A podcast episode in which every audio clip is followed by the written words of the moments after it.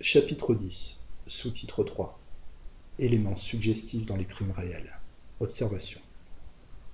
J'ai dit qu'il n'y a pas de crime sans éléments suggestifs, comme il n'y a pas d'acte sans psychisme déterminant, comme il n'y a pas d'effet sans cause. Cherchant cet élément dans quelques observations de crimes que j'ai relatées en 1897 dans mon rapport sur la suggestion au point de vue médico-légal au Congrès international de médecine de Moscou. Ce sont des causes célèbres qui passionnaient il y a plusieurs années l'opinion publique. Gabriel Fénarou avait été élevé dans de bons principes. Tous s'accordaient à la considérer comme douce et honnête. Elle se marie, les premières années sont heureuses. Elle paraît épouse dévouée et bonne mère. Un jeune homme capte son imagination. Son mari, aux prises avec les difficultés de l'existence, la néglige. Elle se donne à ce jeune homme. Plus tard, le mari rumine des idées de vengeance contre lui. Car après avoir séduit sa femme, il a fondé une pharmacie voisine qui prospère, tandis que la sienne périclite. Pour assouvir sa vengeance, il captive de nouveau l'esprit de sa femme, lui persuade que son rival est cause de leur malheur lui insinue qu'il faut le tuer, que sa réhabilitation morale est au prix de ce meurtre. Elle se laisse aller à cette suggestion. Docile, cédant aux menaces, elle donne rendez-vous à son ancien amant sous prétexte de renouer des relations interrompues. Elle y va. Chemin faisant, elle va prier à la Madeleine, puis, froidement, sans émotion, elle le conduit à son mari, qui l'assassine devant elle. Aucun remords, aucun regret n'agite sa conscience. Elle ne paraît pas se douter de l'énormité de son crime. Rien dans ses antécédents ne faisait prévoir cette perversité monstrueuse du sens moral. Devant le jury, sa maîtresse de pension disait que c'était l'élève la plus docile, la mieux disciplinée. Un témoin a dit d'elle C'était une pâte molle, elle allait au vice aussi bien qu'à la vertu. Traduit en langage psychologique, c'était un cerveau suggestible. Elle était docile à toutes les suggestions. J'ajoute que le sens moral ne faisait pas contrepoids aux suggestions mauvaises. Avec une bonne direction, cet être sans spontanéité, avec une absence complète de sensibilité morale, mais sans perversité native, aurait peut-être accompli une carrière honnête. Mal dirigée, mal suggestionnée, elle est allée au déshonneur et au crime. On se rappelle le cas analogue d'une autre Gabrielle, Bompard. Elle s'est donné corps et âme à Héros, homme d'affaires beaucoup plus âgé qu'elle, vivant d'expédients. À bout de ressources, l'idée d'un assassinat lui vient. Il choisit Gouffet, huissier. À son instigation, Gabriel Bompard le captive et le lui amène. Tout est préparé d'avance. Une cordelière pour lui passer autour du cou, une corde avec porte-mousqueton, moufle et poulies fixées et agencées, une corde pour ficeler le cadavre, un sac pour l'enfermer et une malle pour l'emporter. Elle lui passe la cordelière autour du cou, l'ajuste au porte-mousqueton Héro tire la corde et la pendaison est opérée. Elle passe la nuit à côté du cadavre, tandis qu'Héro va à l'étude de l'huissier le dévaliser. On connaît la suite. Le transport de la malle avec le cadavre dans un fossé couvert de broussailles près de Lyon. La découverte de la malle, la fuite des assassins en Amérique, la rencontre avec M. Garanget qui, voyant Gabrielle en de mauvaises mains, s'intéresse à elle, obtient d'elle l'aveu de son crime, la décide à abandonner Héros, à le suivre à Paris et à se livrer à la préfecture de police. Plus tard, Héros est reconnu et arrêté à la Havane. Qu'est-ce que Gabriel Bompard? Un être nativement dépourvu de sensibilité morale, n'ayant eu d'ailleurs que de mauvais exemples dans la maison maternelle. Encore enfant, elle attire des jeunes gens chez elle. Le crime commis, elle couche à côté du cadavre. Après son arrestation, elle raconte simplement ce qui s'est passé, revoit sans émotion le théâtre du crime, s'amuse de l'attention dont elle est l'objet, mange de bon cœur. Sa conscience morale absente ne lui reproche rien. Le rapport des médecins constate en elle une cécité morale, une lacune. En outre, elle est très suggestible, c'est-à-dire qu'elle peut être influencée par quiconque sait prendre de l'ascendant sur elle, acceptant et réalisant facilement les idées suggérées. Elle était hypnotisable et hystérique. Elle servait à des expériences dans une maison de mauvaise aloi, où son amant la conduisait. Elle lui reste soumise, bien qu'il la maltraite. Elle est jeune, agréable, elle a une certaine intelligence, du piquant. Elle est faite pour réussir dans le demi-monde. Elle reste sous la domination d'un être qui n'a que des dettes, qui l'exploite et la bat. Le crime commis, elle suit son amant à travers les deux mondes, se laisse jeter par lui dans les bras de plusieurs personnes de rencontre, docile aux suggestions d'héros, jusqu'à ce que M. Garanget l'en dégage et la rende docile aux siennes. Absence de sens moral et suggestibilité excessive, telles sont les dominantes psychologiques de cet être qui n'aurait peut-être pas eu la spontanéité d'un crime, mais dont les instincts ne lui répugnaient pas, et que la suggestion pouvait y entraîner, sans contre-suggestion native ou acquise du sens moral. Elle était en prison depuis huit années quand elle m'écrivit une lettre très correctement écrite, où elle me priait, sans me connaître, d'intervenir auprès de la Ligue des droits de l'homme pour lui faire obtenir sa liberté, trouvant tout naturel qu'on intervint pour elle, comme on était intervenu pour Dreyfus. Cette lettre ne disait pas un mot du crime, comme si de rien n'était, ingénuité de candeur morale. L'affaire suivante, qui s'est dénouée en 1891 devant la cour d'Oran, me paraît très intéressante à notre point de vue. Jane Weiss, née Danilov, était fille d'une mère nihiliste russe exilée qui faisait sa médecine à Paris et de son amant, homme marié, occupant une assez haute position mondaine. Sa mère mourut. Elle fut élevée par sa grand-mère, femme excentrique, joyeuse à Monaco, vivant dans les milieux les plus divers, lettrés, officiers, étrangers, femmes galantes. À onze ans déjà, elle devint amoureuse d'un Français d'une trentaine d'années. À dix-sept ans, à Paris, elle fit la connaissance d'un autre dont elle devint la maîtresse. Elle ne l'aimait pas, dit-elle, mais avait besoin de tendresse. Monsieur Weiss, lieutenant d'artillerie, conçut pour elle une passion violente et finit par l'épouser, après avoir donné pour cela sa démission.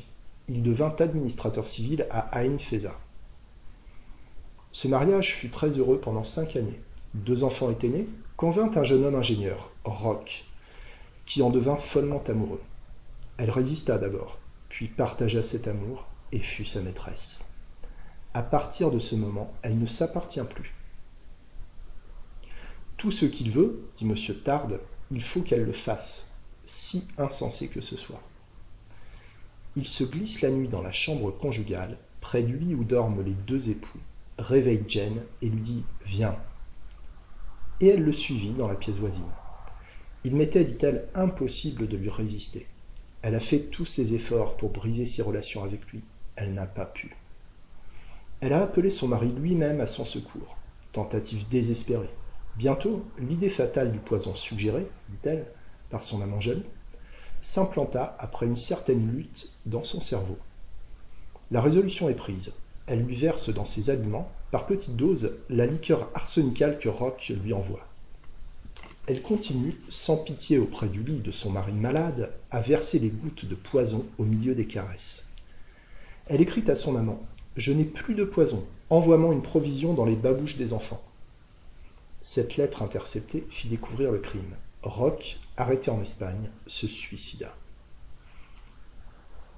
Dans toutes ses dépositions, l'accusé affirme avoir agi à l'instigation de son amant. Dans une lettre au crayon écrite au juge d'instruction, elle écrit Certainement, sans les ordres formels, impératifs, réitérés qu'il m'a donnés, je n'aurais pas eu la force d'agir. On dirait que tu as peur d'agir, m'écrivait-il. Eh bien, oui, c'est moi qui le veux, moi qui l'ordonne. Sois la main et la main seulement, je serai la tête, la force et la volonté. Je jure sur la tête de mes enfants que pas un mot de ceci n'est douteux. C'est la vérité, purement et simplement. Jen Danilov.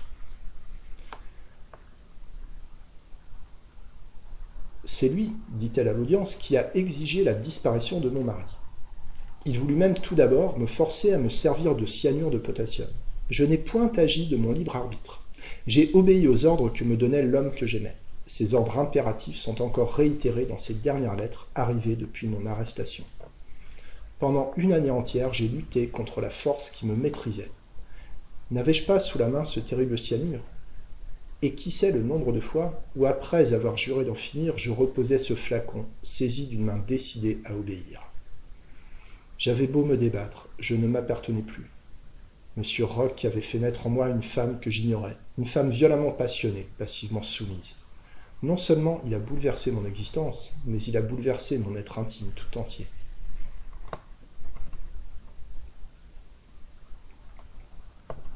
Le médecin expert rapporte le fait suivant. Le 2 décembre, Madame Weiss était entrée à l'hôpital, portant sa petite fille Berthe dans ses bras. L'enfant meurt deux jours après, et l'expert a pu constater l'impression profonde que cette perte a produite sur l'état mental de sa mère. Il l'a surprise une fois, à l'improviste, à moitié couchée dans son lit, tenant serré dans ses bras les vêtements de son enfant, et versant silencieusement des larmes abondantes. Au réveil, elle avait perdu la notion exacte des choses. Elle se figurait que sa petite fille était encore vivante et qu'on la lui avait rendue guérie. J'ai retrouvé ma mignonne, ma chérie, s'écria-t-elle avec joie. Enfin, on me l'a rendue, non plus froide comme elle était, mais rose et gazouillante. Le même jour, elle écrit à sa grand-mère. J'ai été souffrante ces jours-ci. J'avais une hallucination atroce. Ma mignonne ayant très froid, je me figurais qu'elle était morte, etc. Hier, samedi, j'ai obtenu qu'on la fasse revenir à la prison et j'ai retrouvé ma petite. Le juge d'instruction constate lui-même à la prison cette illusion dans laquelle vivait l'accusé. Le lendemain, le procureur et le juge se rendirent ensemble à la prison et constatèrent la persistance du même phénomène.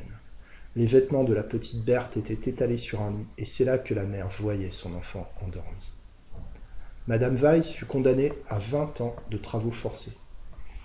Elle implora le pardon de son mari qui le refusa. Rentrée dans sa prison, elle se suicide en absorbant de la strychnine. Exaltation de sensibilité affectueuse, de passion folle et amoureuse, suggestibilité excessive, hallucinabilité, grande faiblesse de sens moral. Telle est la formule de cette psychologie féminine. L'idée criminelle ne trouva pas un frein suffisant. L'autosuggestion du crime peut se développer chez certaines âmes par les événements de la vie. Que l'idée vienne d'un suggestionneur ou qu'elle soit suggérée par les mouvements de l'âme, le phénomène est le même. Je rappelle en la résumant cette observation démonstrative. Meunier, ancien commis de forge, préposé de douane, père de deux enfants, de famille honnête, était connu par la régularité de sa conduite, ses, ses mœurs irréprochables. C'était le modèle du père de famille. Il soigna sa femme avec beaucoup de dévouement, devint veuf et continua à s'occuper de ses enfants, jouant avec eux ou les menant promener.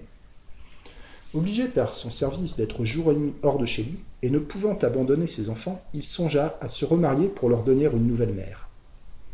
On lui parla d'une fille du pays, mademoiselle J, qui appartenait à une honorable famille, avait un peu de biens, entre autres une maison à Amernon. Elle avait un frère dans l'armée, capitaine d'infanterie de marine, décoré. Ce mariage lui souriait, flattant son amour-propre. Cette idée de mariage devint pour lui une vraie obsession. Il décida qu'il épouserait mademoiselle J. Il connaissait cette personne depuis longtemps, elle était d'ailleurs très laide, rousse, petite. Elle n'éveillait pas en lui la moindre passion. C'était un mariage de raison qui devint son idée fixe. Il écrit à mademoiselle J et lui demande la permission d'aller la voir. Sa première démarche est encouragée, mais on lui écrit qu'il ne doit pas insister. Il n'est pas assez riche pour elle. Elle ne veut pas épouser un veuf avec deux enfants. Elle ne veut pas quitter le pays parce qu'elle y a une maison. Meunier cherche en vain à vaincre la résistance de mademoiselle J, rien n'y fait. Son idée fixe le poursuit. Si vous me repoussez, dit-il, je viendrai me brûler la cervelle à vos pieds. Alors commence une série de crimes épouvantables. Il n'est pas assez riche, il le sera. Pour cela, il s'introduit chez un vieux prêtre d'une commune voisine, l'assassine avec sa servante, vole tout l'argent qu'il trouve au presbytère et incendie la maison pour faire disparaître les traces du crime. Quelque temps après, Meunier se présentait chez mademoiselle J, lui annonçant qu'il était riche, qu'il avait fait un héritage, et renouvelait sa demande de mariage. Elle objecta encore qu'elle ne voulait pas quitter le pays pour demeurer dans sa maison. Quelques jours après, cette maison qui faisait obstacle à son projet devenait la proie d'un incendie. Meunier écrit une lettre de condoléances et espère que, puisque rien maintenant ne la retient plus au pays, elle pourra le suivre. Elle répond en l'assurant de toute son estime, mais ajoute que sa mère ne donnera jamais son consentement à un mariage avec un veuf père de deux enfants. Il décide d'en supprimer un, et une nuit, après avoir soupé avec lui et l'avoir couvert de caresses, il lui brise la colonne vertébrale en pressant la tête sur le bord du lit en fer, puis le plaça dans une position qui pouvait faire croire qu'il était mort étouffé. Puis il annonça à mademoiselle J le malheur qui le frappait. Son cher petit Julien venait de succomber à un mal foudroyant, et il l'adjurait d'être à lui. Elle refusa par une fin de non-recevoir. Alors, saisi d'une haine, d'une haine implacable, ayant conscience de ses forfaits, il conçut des idées de vengeance. Il alla s'embusquer près de la maison J, et une nuit, il tira sur le capitaine J, qui sortait, et tomba l'épaule fracassée. Il prétendit qu'il voulait tirer sur mademoiselle J. La rumeur publique dénonça Meunier comme l'auteur de ce dernier attentat. Il fut arrêté et on découvrit alors qu'il était l'auteur de tous les crimes qui depuis trois mois avaient jeté la consternation dans le pays. Il fut condamné à mort, eut une bonne attitude à l'audience, accepta sans défaillance la sentence du jury, la reconnut méritée et attendit l'expiation avec une grande force de caractère. J'ai tué mon sang, dit-il. Je mérite la mort. Je saurai mourir. Et pendant que l'exécuteur faisait les derniers préparatifs, Meunier, la tête haute, se tourna vers les personnes présentes dans la cellule. Je ne suis pas un criminel, monsieur. Ah, les femmes. Par amour d'une fille, tuer son propre sang. Un homme qui n'avait jamais rien eu avec personne et qui avait toujours eu une bonne conduite. Quand vous voudrez, je suis prêt. Un bon Français n'a pas peur de la mort. Un bon soldat comme moi ne la craindra pas. Cette observation n'est-elle pas éminemment instructive? Un homme, jusque-là honnête, qui a le sentiment du devoir et de l'honneur, devient voleur, incendiaire, assassin, pour supprimer tous les obstacles qui l'empêchent d'arriver à son but. Faire un mariage non d'amour mais de raison, dont l'idée est devenue obsession chez lui. Meunier, malgré des idées acquises par l'éducation d'honnêteté et de devoir, n'avait aucune sensibilité native. Il tue son enfant et fume la pipe à côté du cadavre de son enfant. Il témoigne des regrets parce qu'il a manqué au devoir et à l'honneur. Il a tué son sang. Il n'a pas la pitié ni le remords. C'est, comme toujours, cette absence native de sensibilité morale qui a laissé un champ libre à l'autosuggestion criminelle.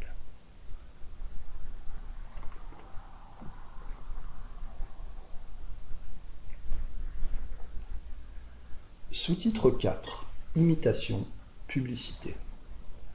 Ces observations montrent bien l'influence que l'élément suggestif joue dans l'évolution du crime individuel. Et les attentats politiques, révolutionnaires, anarchistes, ceux créés par le fanatisme religieux, ceux des grévistes, n'est-ce pas de la suggestion collective? L'imitation, la publicité, le théâtre peuvent donner l'idée d'un crime et faire office de suggestion sur cette certaine nature instinctive et amorale.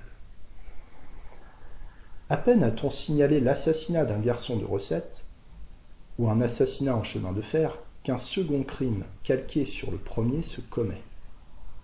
Le supplément du Petit Temps du 19 novembre 1910 relate l'histoire intéressante d'un criminel de Leipzig raconté par lui-même. J'en extrais le passage suivant. Ouvrez les guillemets. Par hasard, j'ai vu une fois dans un journal que quelqu'un avait attaqué un facteur de lettres chargé. Le même jour, tandis que je rentrais tranquillement chez moi, j'ai rencontré par hasard un facteur de cette espèce. Sur quoi l'idée m'est venue que cet homme-là aussi pouvait fort bien être dépouillé. De retour à la maison, je me suis enfermé dans ma chambre et j'ai longtemps combattu contre moi-même. Mais enfin, je me suis résolu à exécuter l'acte projeté. Fermez les guillemets. Suis le récit du crime. Voici un crime par imitation. On jouait à Vienne, en janvier 1907, une pièce pornographique, Fleur de trottoir. Dans l'une des scènes, on représente un souteneur étranglant sa maîtresse avec une serviette éponge. À cette représentation assistait un jeune homme de 22 ans, bien connu en ville. Il vit comment on procédait et prit sur son cahier de papier à cigarette quelques indications destinées à lui rappeler certains mouvements. À son retour dans la chambre, à deux heures du matin, il étrangla sa maîtresse exactement dans les mêmes conditions qu'il avait remarquées sur la scène. Il l'a avoué lui-même. Si la peur du châtiment peut agir comme contre-suggestion pour arrêter le bras de l'assassin et inhiber certains malfaiteurs, il semble cependant que la restauration de la guillotine n'ait pas diminué la statistique du crime. On dirait qu'elle marche de pair avec la publicité progressive de la presse.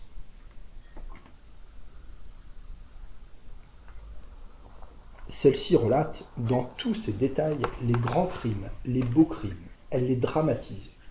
L'attitude du criminel, sa vie antérieure, le sang-froid et l'ingéniosité déployée par lui, tout cela illustré par le portrait de l'assassin, est offert en pâture à l'imagination des lecteurs. Beaucoup, avides d'émotions, restent sous l'impression obsédante de ces drames passionnants, et certains impulsifs pervers y trouvent un entraînement suggestif une invite malsaine au crime. On sait combien les enfants, instinctifs et impulsifs, dont la raison ne refrène pas encore l'imagination, subissent facilement les influences. Ils jouent aux brigands, aux apaches. Certains mettent leur point d'honneur à être chefs d'apaches. Ils mettent volonté en action les scènes qu'ils ont lues ou entendues. À un âge plus avancé, le cerveau est plus mûr, les impressions moins vives, moins naïves. L'éducation, le jugement, les facultés de contrôle tempèrent l'automatisme instinctif. Mais il y a de grands enfants qui restent toute leur vie instinctifs, impulsifs et dépourvus de sensibilité morale.